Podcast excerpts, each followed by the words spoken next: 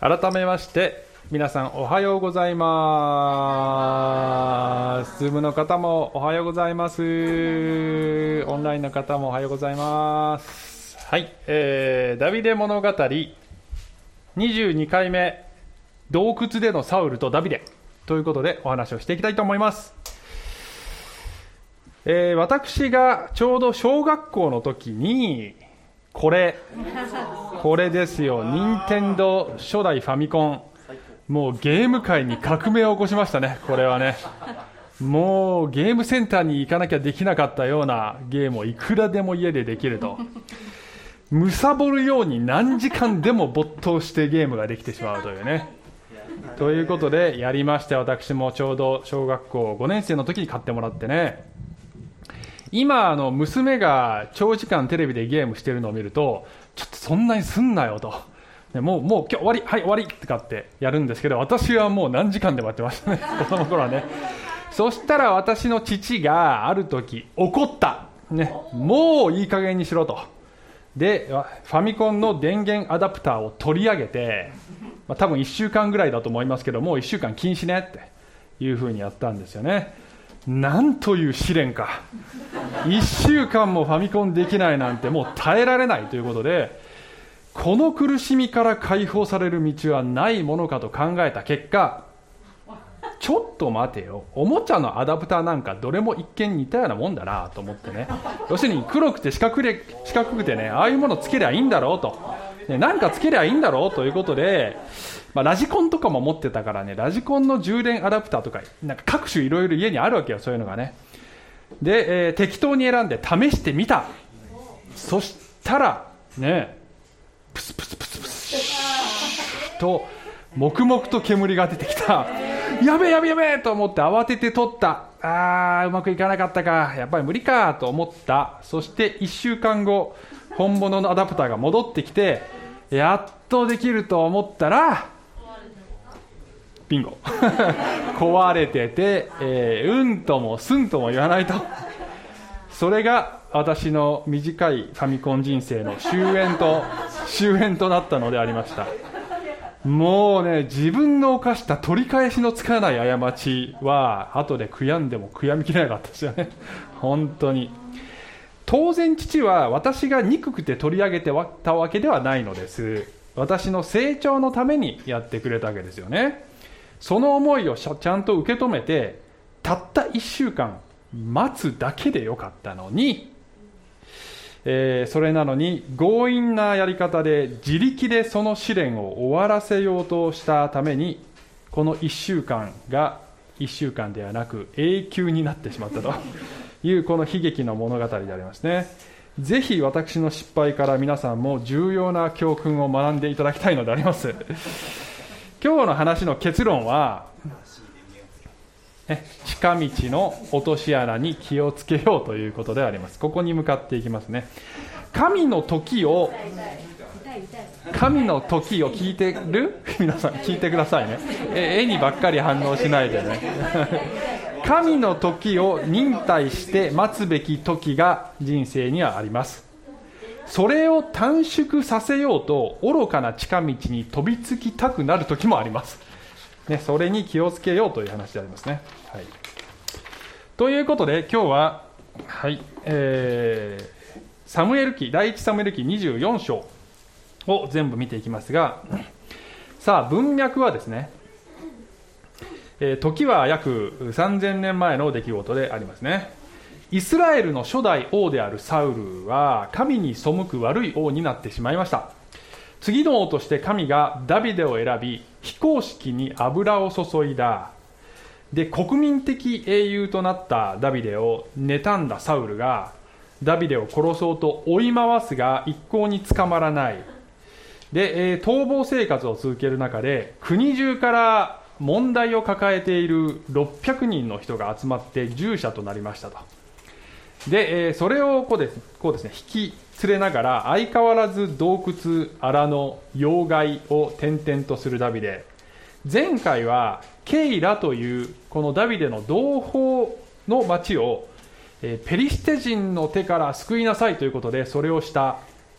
じゃあケイラの町が俺をかくまってくれるかなと思いきやそうはならず、えー、またサウルが攻めてくるというのでまた逃げると。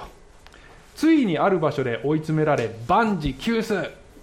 でもそこでサウル様敵が国に攻め入ってきました。というそのペリシテ人が来たというその報告を受けてサウルはギリギリで軍を引いていく。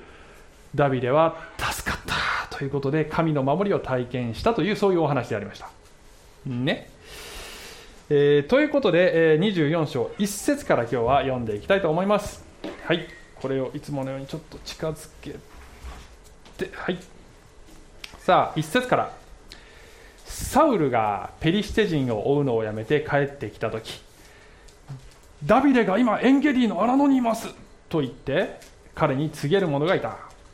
サウルはイスラエル全体から3000人の精鋭をえり抜いて、えー、エーリムの岩の東にダビデとその部下を探しに出かけたと、ね、地図があります。エンゲリっていうのはこの、えー、視界のこの左側にあるねあの滝があって隠れるのにすごく適した場所らしいんですがそこにいたわけですね。でサウルはえさっきこのペリシテ人が来たっつってそれを戻って討伐してはい終わりまたダビデみたいななんかこうこの執念深さたるやという。ことですね。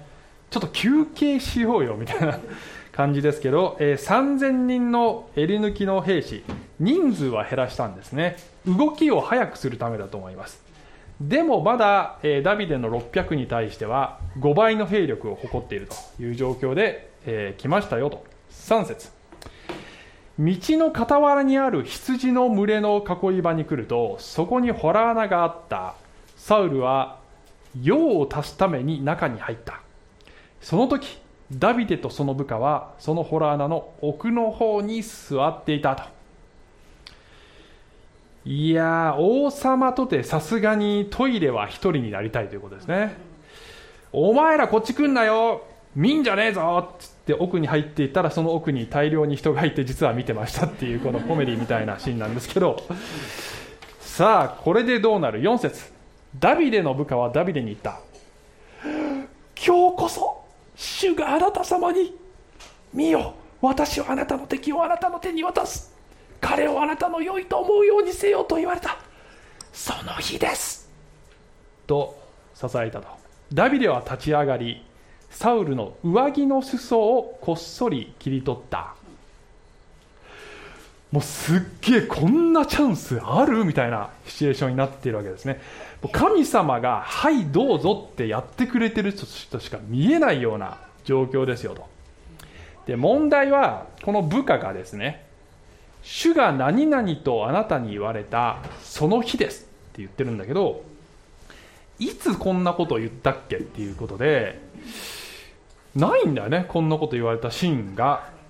でこのポイントねちょっと後でまた後半で戻ってきますのでちょっと覚えておいてくださいね。このポイントね。で、えー、ダビデ一気にサウルを背中から槍で突き刺すか首を切り落とすか簡単にできるのにそうする代わりに上着の裾を切り取りましたということですね。はい、5節。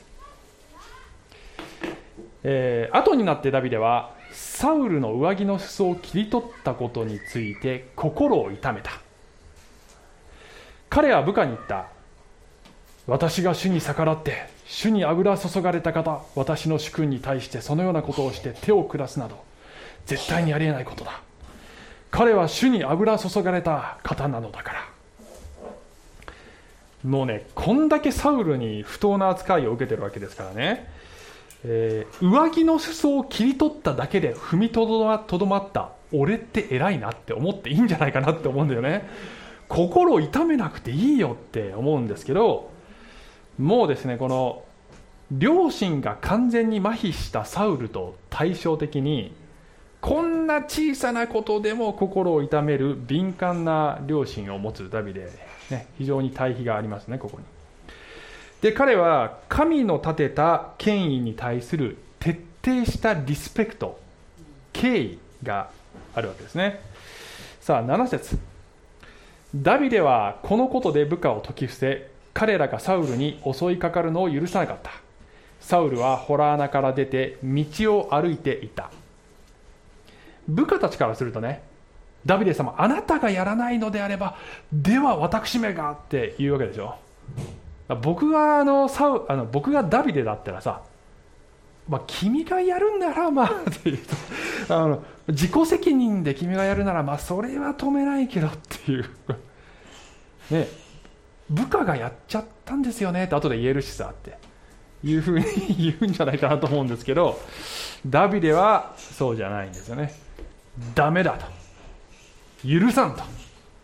僕は融通きかなさすぎじゃないですかダビデってね。はい。そしてどうなる？8節。ダビデもホラー穴から出て行きサウルの後ろから呼びかけ「王よ!」と言った。サウルが後ろを振り向くとダビデは地にひれ伏して礼をした。さあここからダビデのサウルへのこのスピーチがね説得のスピーチが始まりますがこれがどれぐらいリスクのある賭けだったかというところをね捉えてほしいんですよね。だってもしこのスピーチでサウルの心を変えることができなかったらどうなりますか？もうサウルの一言で3000人が襲いかかってきて一気に全滅するんですよね。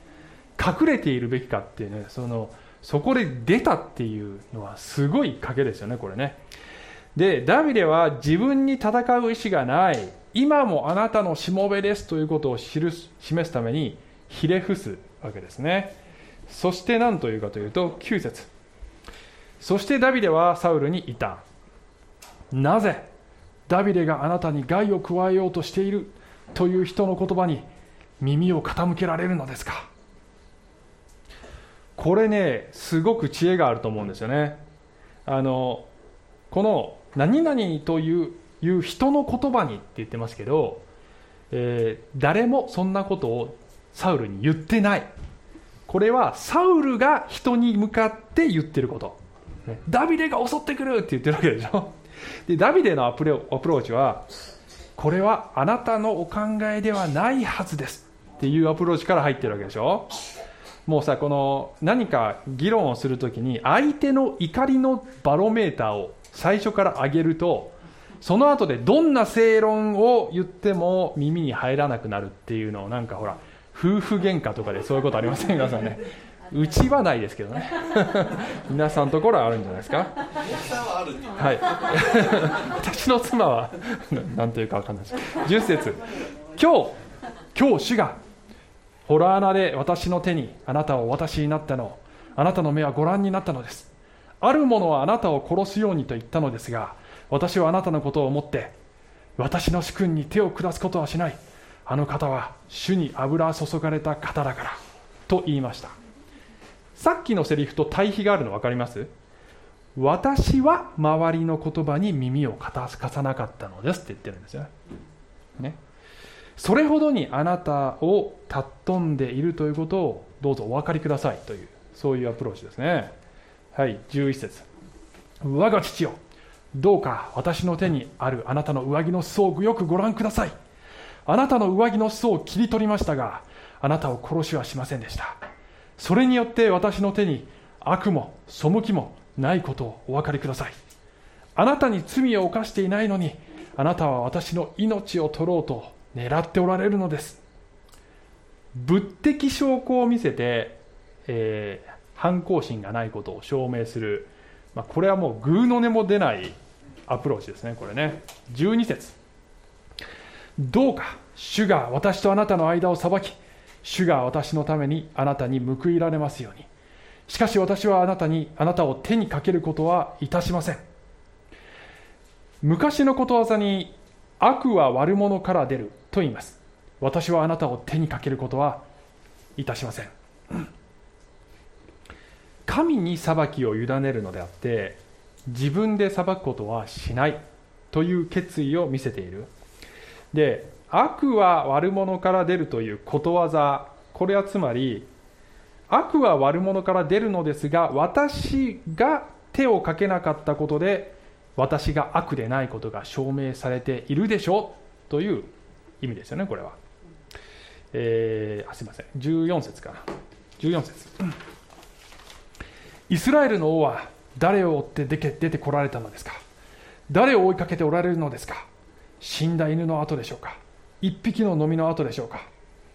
どうか主が裁き人となって私とあなたの間を裁き私の訴えを取り上げて擁護し正しい裁きであなたの手から私を救ってくださいますように、まあ、再度どちらが正しいかは神が分かっていらっしゃる。だから私を守ってくださるはずだというそういうことを言ってるんですが、まあ、このダビデの全体のこのスピーチの全体を通してですね権威に対するリスペクトがあると最初さっき言いましたがそれと同時に結構ねこのはっきりとあなたは間違ってますということも言ってますよね。このバランスが素晴らしいと思うんですよね。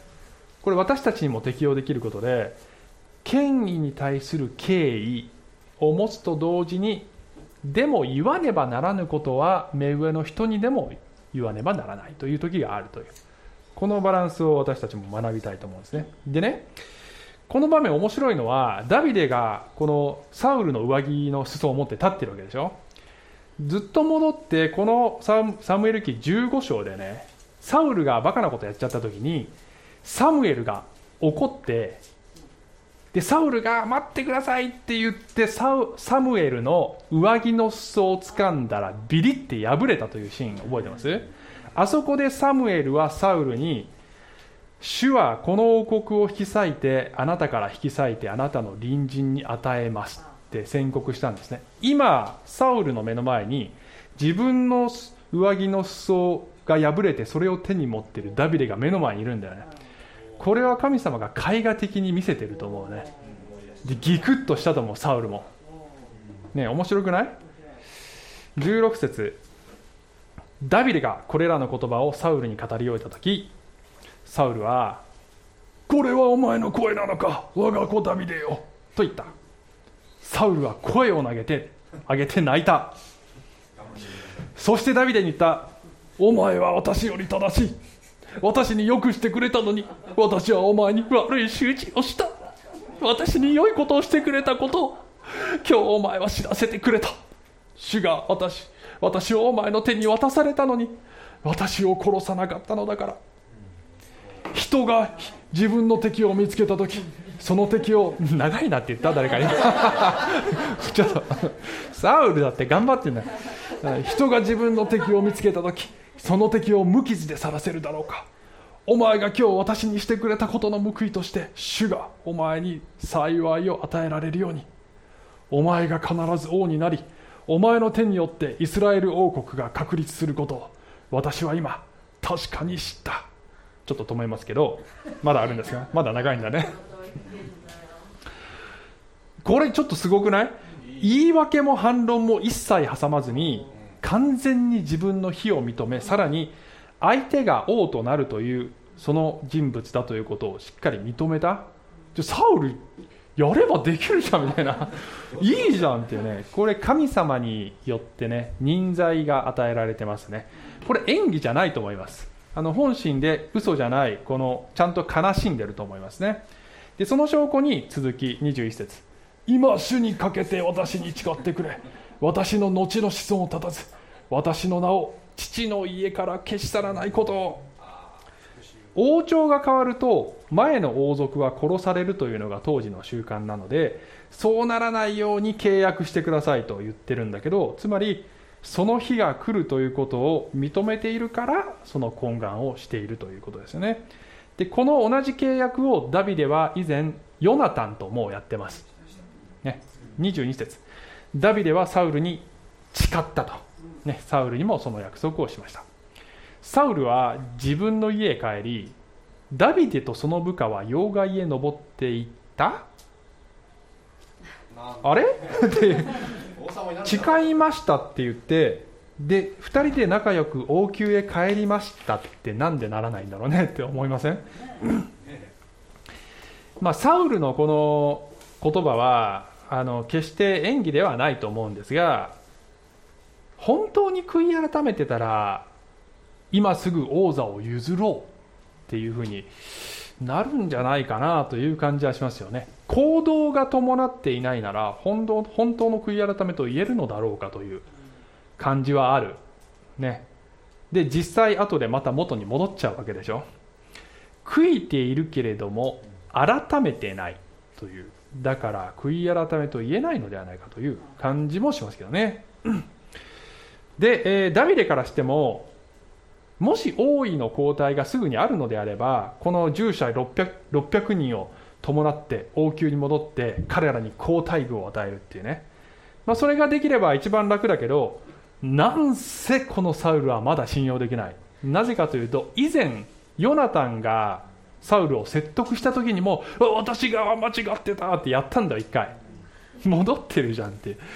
ということで、えー、ダビデの放浪生活がまだ続くということになりますね、はい、今日のテキストはここまで。さあ後半に行きますが今日の全体の結論は何だと言ったか覚えてますでしょうか？ん？落とし穴しか覚えてない。近道の落とし穴に気をつけようということですよね、はい、これ落ちたら死んじゃうでしょ？だから気をつけてっていう話。落ちてるの。ね。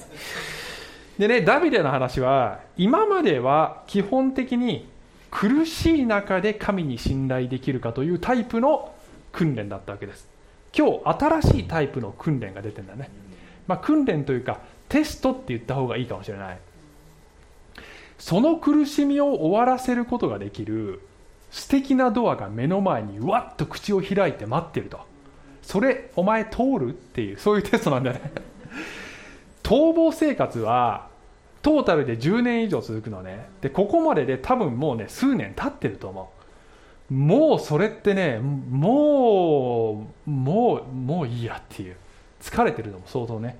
その時にすぐにでも王になれるぞというそういうジャンプができるドアが開いてたらこれは誘惑だと思うよ。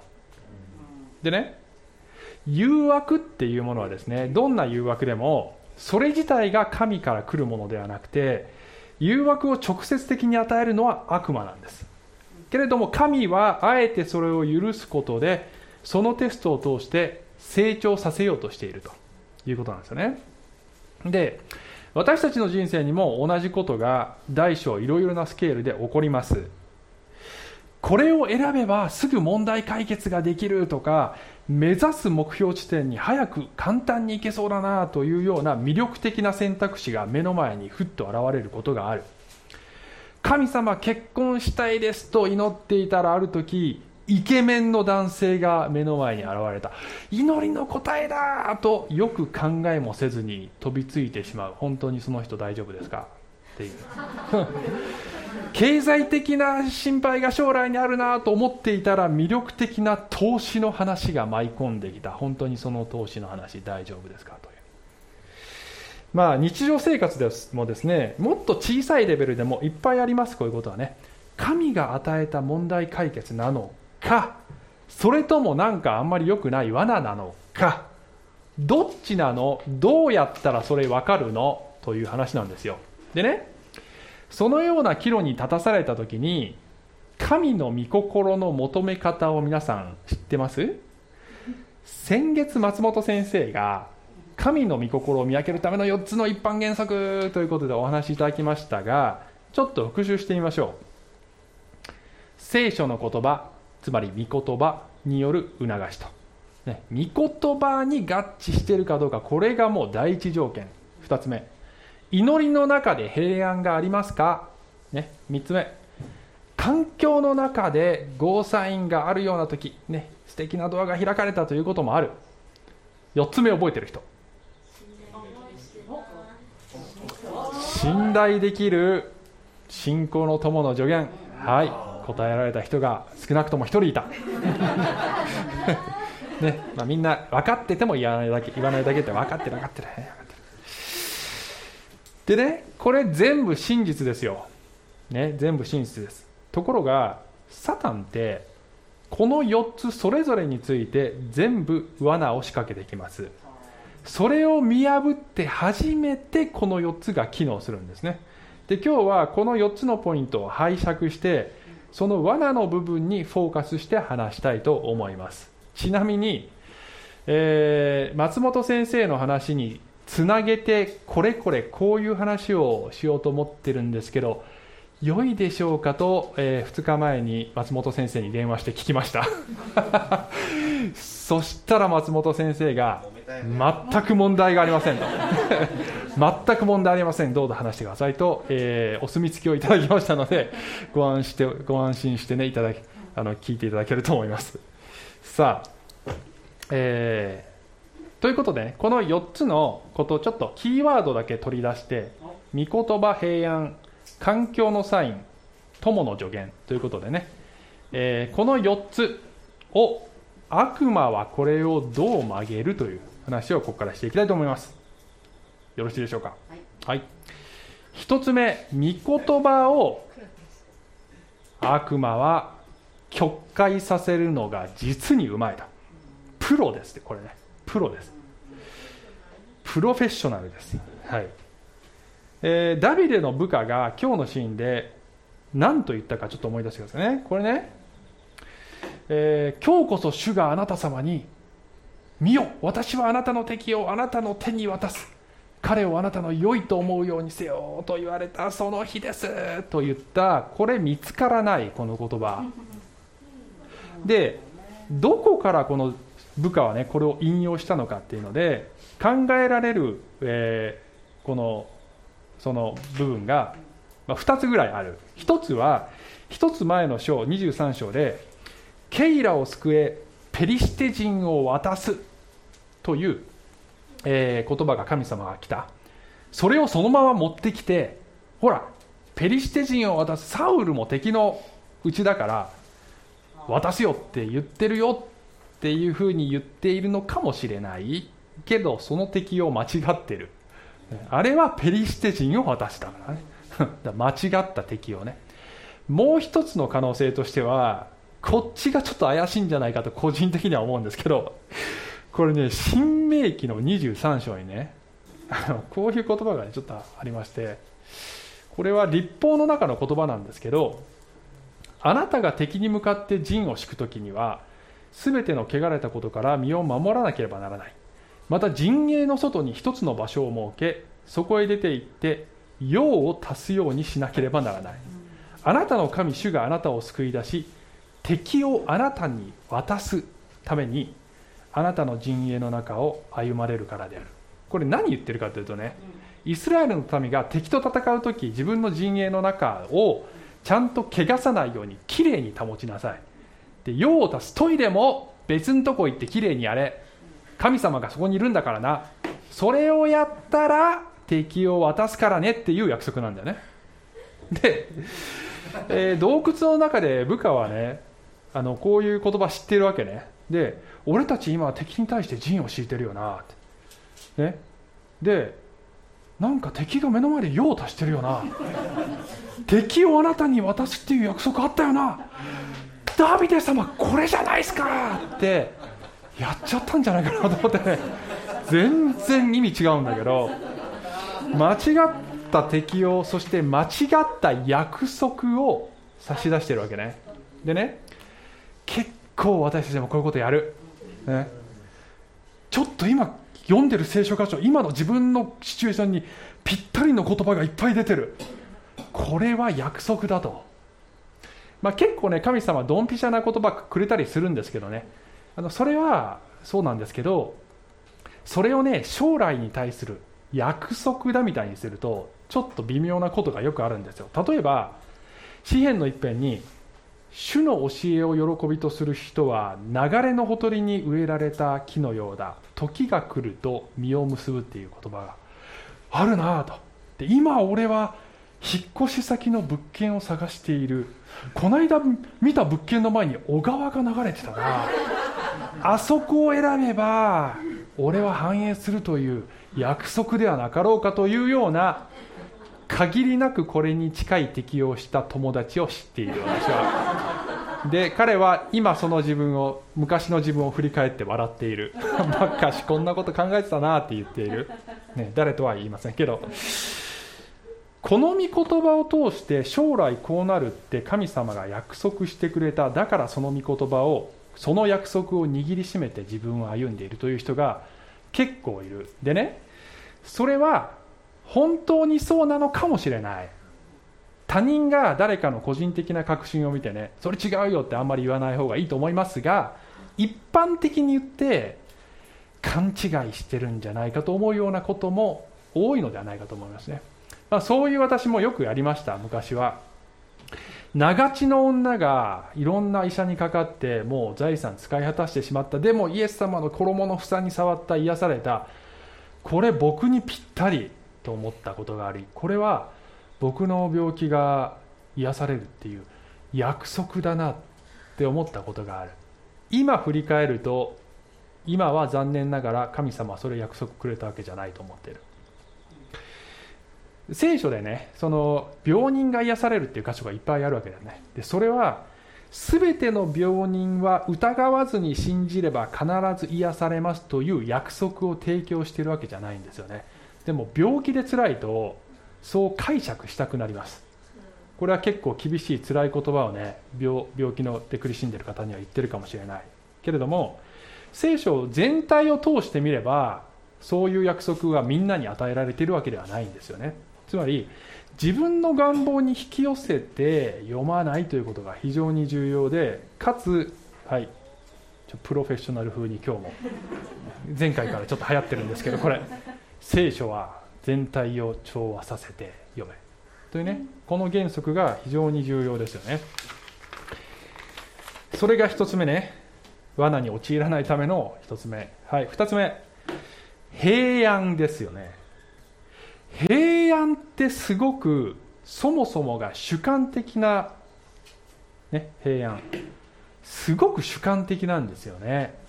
で結構偽の平安って作れちゃう。いろんな理由を作っては自分自身に言い聞かせて楽な方に感情を仕向けるっていうこともできちゃう結構ね。例えば今日の箇所でダビデのケースだとどんな理由付けができたでしょうか考えてみましょう。例えばね サウルが自分にしてきた数々の仕打ちを思えばこれはもう正当な復讐だし正当正当防衛だなというふうに全然言えたダビデは。あるいはサウルって妻子を虐殺してますよね。油注ぎとかもう無効だよなって言えるんじゃないかな。あるいはこの悪い王様のもとで国民が苦しんでいる。俺がすぐに変われば民が救われる。民を救うことができる。あるいは自分についてきている600人の部下をこれ以上逃亡生活に付き合わせるの忍びない。僕は耐えれるけど彼らのために勇気出してこれやんなきゃとかもいくらでもサウルを殺すことを正当化できる。自分を言い聞かせて。まあ、そういうことね私たちも結構やるわけですよね。自分の感情をコントロールする。いい方にいい方に。でもダビデは自分のそのね自分の声なのかサタンの声なのか？それに騙されなかったんですね。それどころか思い出してください。上着の裾を切り取っただけで神の前にこれは罪だなって。それだけでつまり平安を失ってるわけ。ああこれはまずかったって思ってるわけそれは自分のうちにおられる精霊の声精霊のお気持ちに耳を傾ける姿勢があって常日頃からその感覚を研ぎ澄ましてるからですね。てん。精霊の声にいつも敏感であれ。このことによってごまかしの偽の平安に騙されないでいることができると思います。それが2つ目。3つ目。環境サイン。ね。神様が与えたチャンスだ。ねもう主が与えたシチュエーションだと思うようなそういうシーンでしたね今日も。そう思うのもやむを得ないぐらいドンピシャな感じで敵が手の内にはまったでしょ。で、えー、私たちの人生ではですね実際に本当に主の御心だから神様が絶妙のタイミングで必要なドアを開いてくれている。そのことによってそうだ確かに御心だって確信できるということはある。確かに、ね、それは間違ってない。けれども一方で知らなければいけないのは御言葉に照らすとちょっと最善とは言い難いが逃すにはあまりにも惜しいチャンスみたいなものは結構ある。その時にちょっと待てるかどうかってね。あの犬を飼ってる方犬を訓練するのに「待て」を教えたことあります、ね、教えたことがあるという方います、ね、あけますよ。みんな待て、ね、犬飼ってると大体しますよね。うまくいきましたか？ね。大体うまくね。うまくいきましたね。あの配信担当の塩田さんのね教会にいつも来ているマスコット的なパンジーがそれができると思います？パンジーはそれができると思う人、はい、できないと思う人。あ いない。いなかったね。みんなできると思う。本当にできるかな？ちょっと見てみましょうね。はい。はい。パンちゃんおいで。おいで。待て。待てだよ。待て。待てブラだ人に待て待て。よし。ああ、はい、おめでとうございました。はい。えー、これは飼い主が犬をいじめてるんじゃなくて、わかんない、塩沢さんわかんないけど、一般的には、なんかいじめて喜んでるんじゃなくて、本当の忠誠を教えるためですよね、これね。まあ、家庭で飼う犬なら別にこんなことできなくてもいいんですけど例えば警察犬とか盲導犬とか人の命に関わるような仕事をしている犬には絶対に「待て」と反対の「よし」これを教え込まないこれができないとこれこの命令に忠実に従えない犬は本当に主人の役に立つことはできません。神もあなたに「待て」と「よし」を教えることで主人の役に立つ働き人として育てたいと思っておられる。ピン。良いしもべは待てとよしを知っている。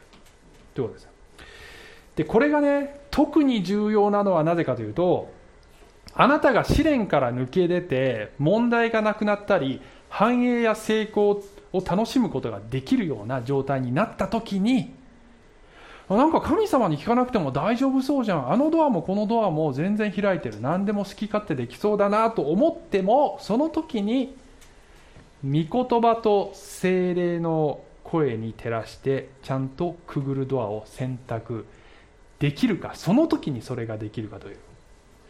ダビデもやがて王となり繁栄を手にします。王として何でもできるんだけど本当の王は神であって私は今もしもべに過ぎないのだ。だから神に聞きながら歩むという姿勢をその時になお彼は保つことができるんですね。ほとんどの時は。失敗もするんですけど、ね、大体でもその姿勢を保つことができるんですね。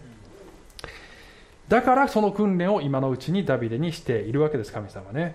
今うまくいっているあなた。ね。その状態で従えるかのそれもテストだというふうに心得てください。それが3つ目。4つ目。友の助言。まあ、私もですね今までの信仰生活でいろいろな人の助言でどれほど助けられたか分かりません。信仰の助言ね。牧師になることを決意した時も、えー、妻をはじめたくさんの人の励ましや後押しがねありました。けれども以前ちょっと言ったことあるんですけど反対の声もあったんですよね。ある立派な牧師先生から「君も高慢だから無理だと思う」って言われたんですよね。あのでね、まあ、でもなっちゃったんですけど牧師。今日の箇所だと、えーまあ、さっき言ったように間違った御言葉の適用でダビデの背中を押したのは誰だったか。側近たちでしたよね。でこの彼らの言葉には彼ら自身の願望が含まれているわけですよね。早く王となってほしいと思ってるわけ彼らも。時に最も近い人を使って誘惑してくる。これがサタンのやり方。だからやらしい。ですよ。アブラハムは跡継ぎを与えて子孫を増やすよというその約束があった。待っても待っても全然子供できないよもう年老いていくよどうすんのこれと言った時にそれは神の時を待つ訓練でした。がどうしましたか？もう待ちきれないということで妾に子供を産ませましたよね。その後押しをしたのは他でもない妻でしたね。妻であるサラ創世紀16章。サライはアブラムに言った。ご覧ください。主が主は私が子を産めないようにしておられます。どうぞ私の女奴隷のところにお入りください。おそらく彼女によって私は子を得られるでしょう。アブラムはサライの言うことを聞き入れた。ありありありありこのパターンの原型がエデンの園にあったことを思い出してくださいね。ねこの木の実最高美味しかったわよ。あなたも一口どうぞって言ったのはエヴァでしたね。妻の存在がいつもこうだっていう話じゃないですからね。私の妻は全く違いますからね。一応言っときますけどね。でこういう言葉には助言する本人の願望であったりあるいは世の常識からしてより無難な方に誘導するというあなたのためを思ってという顔でそういうふうに来る。でもそれは実は御言葉への信頼から引き離そうとしているということを見破らなきゃいけないんですね。つまりティン御言葉への信頼を助ける人が友なのだと、ね、話す人ではなくより神に信頼できるように助けてくれるそういう助言を採用していかなければいけないですね。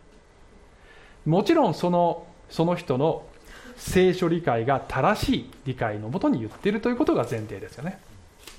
さあこの4つのねことについてどれも偽物があるという話を今までしました。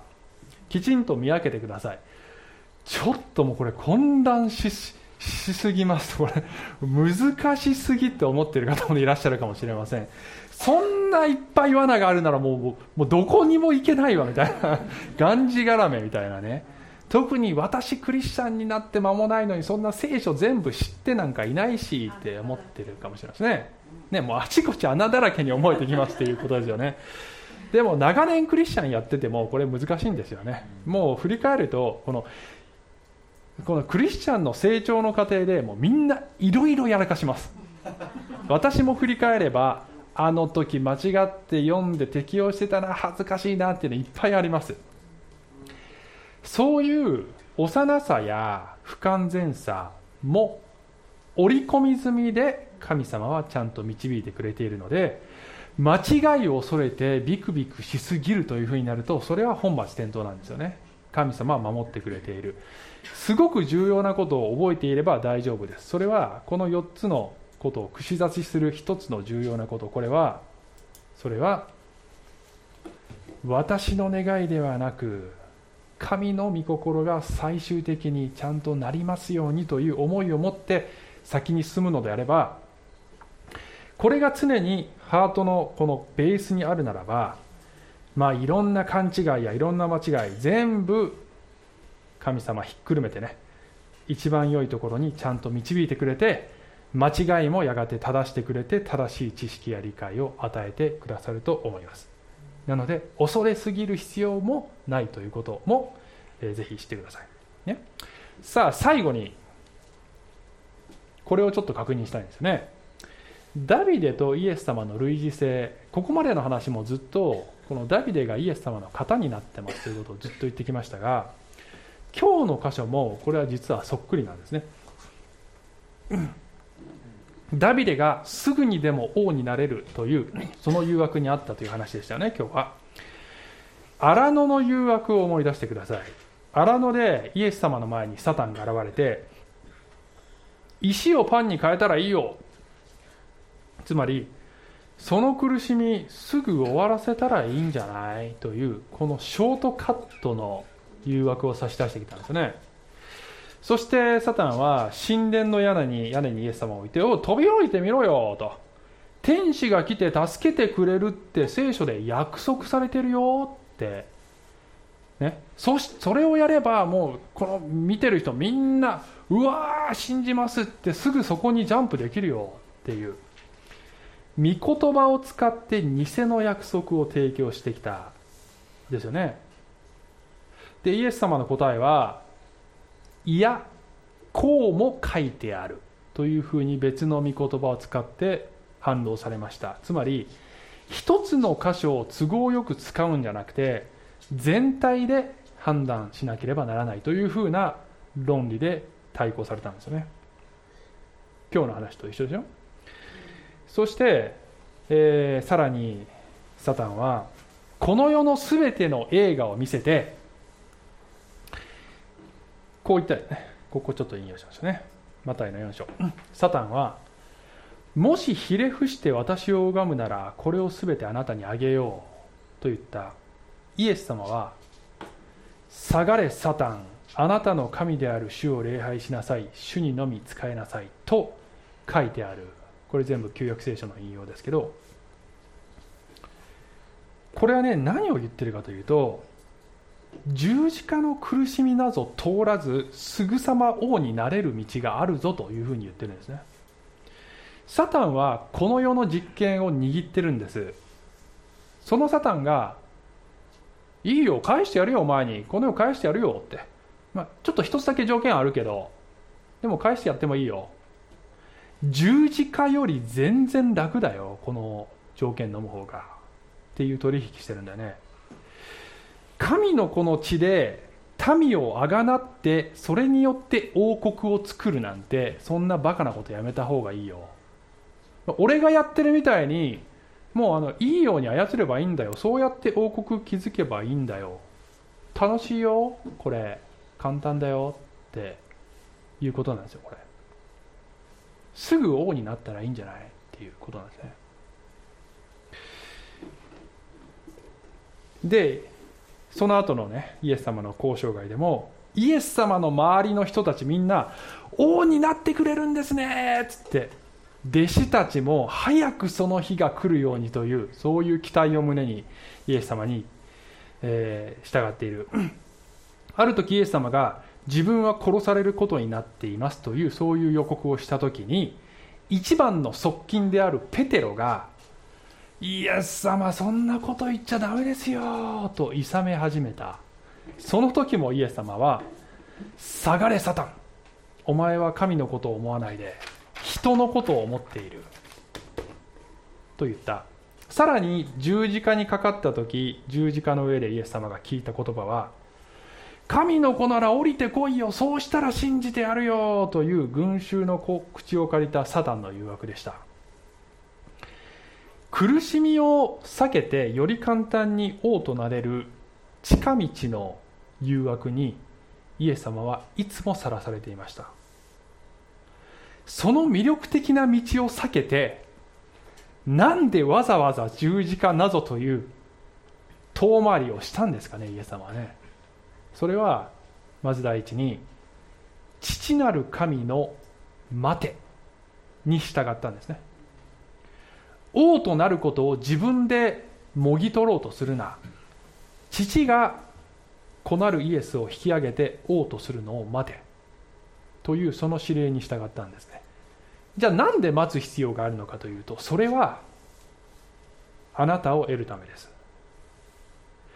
独裁者のように力であなたを従わせてあなたを得るのではなく私やあなたが私のために命を捨てたこの方に私も命を捧げてお仕えしたい。というというそういう形であなたを王国の民として得るためですね。そのためにわざわざこの十字架という遠回りをしたのであります。そして今私たちもこの王である方を待ってますね。この王が帰ってくるのを待ってます。